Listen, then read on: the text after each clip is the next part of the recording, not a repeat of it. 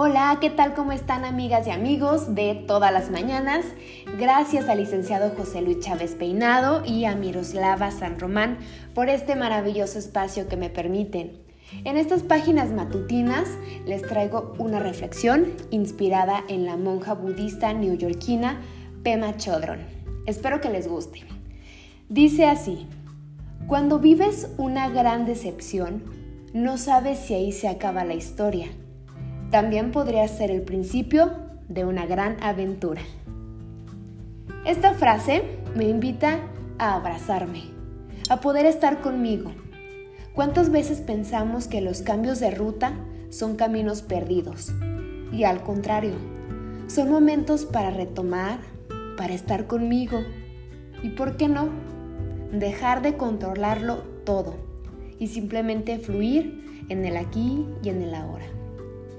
Si nos decepcionamos, es porque realmente vivimos más en el pasado o en el futuro, añorando o anhelando.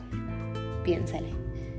Hoy la invitación es a vivir más en el presente, abrazándote con amor, quitándole expectativas a la vida, a la pareja, al trabajo, a los amigos, a los días. Disfruta de esta nueva aventura, de esta nueva oportunidad. Tal vez en este momento estés acompañada, acompañado, tal vez estés solo, sola, pero si te tienes tú y estás para ti, nada falta ni nada sobra. Es momento de recuperarte, de sanarte, de saber quién eres. Y si es momento de ir por otro camino, hacerlo.